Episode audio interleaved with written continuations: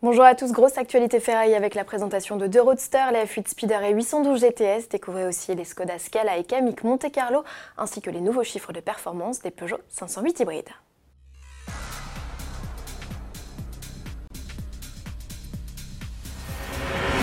Pas de salon de Francfort pour Ferrari, pourtant c'est bien la veille de l'ouverture des portes de l'événement que le constructeur italien a choisi de présenter deux nouveautés et on commence avec la F8 Tributo Speeder.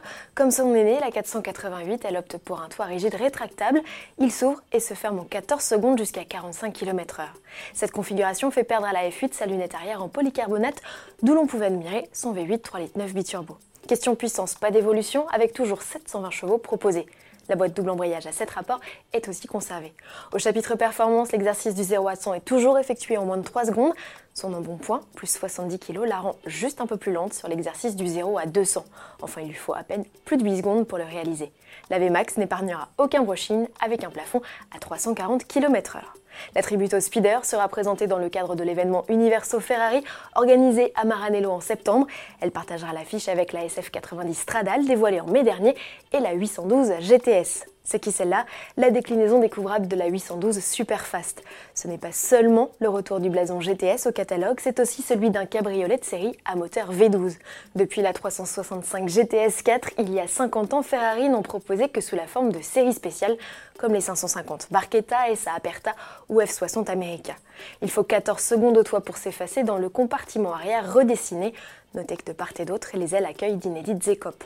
Le diffuseur gagne lui un clapet pour récupérer de la pluie aéro. Conséquence de l'arrivée du toit rigide rétractable, le coffre perd 70 litres et le poids augmente de 75 kg pour atteindre la tonne 6. Les performances n'en restent pas moins excellentes pour le bolide de 800 chevaux avec un 0 à 100 en moins de 3 secondes et un 0 à 200 en 8 secondes 3. Ne reste plus qu'à connaître les tarifs même si le carnet de commande est déjà plein. Si les constructeurs français désertent le salon de Francfort, il ne manque pas de faire parler d'eux.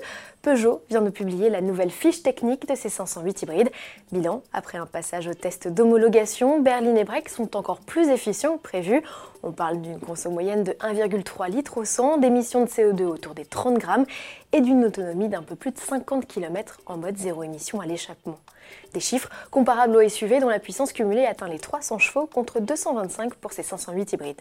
Des versions déjà proposées à la commande, mises à prix 44 500 euros, hors bonus de 6 000 euros. Pour finir, deux nouveautés finalement à découvrir au Salon de Francfort qui ouvre ses portes ce 10 septembre à la presse. Il s'agit des Scala et Kamiq Monte Carlo. Cette finition permet de profiter d'éléments de déco noirs au niveau de la carrosserie, des jantes ou des impendices aérodynamiques.